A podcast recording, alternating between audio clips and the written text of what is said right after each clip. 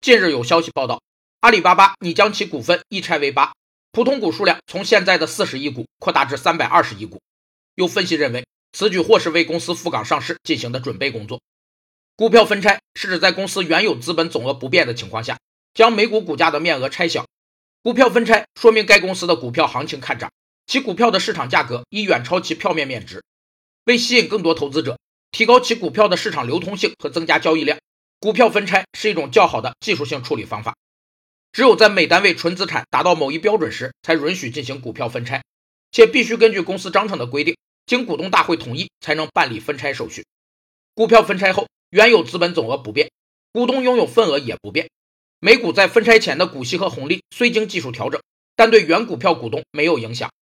相比于阿里巴巴对赴港上市的不予置评，港交所行政总裁李小加的表态就要热情得多。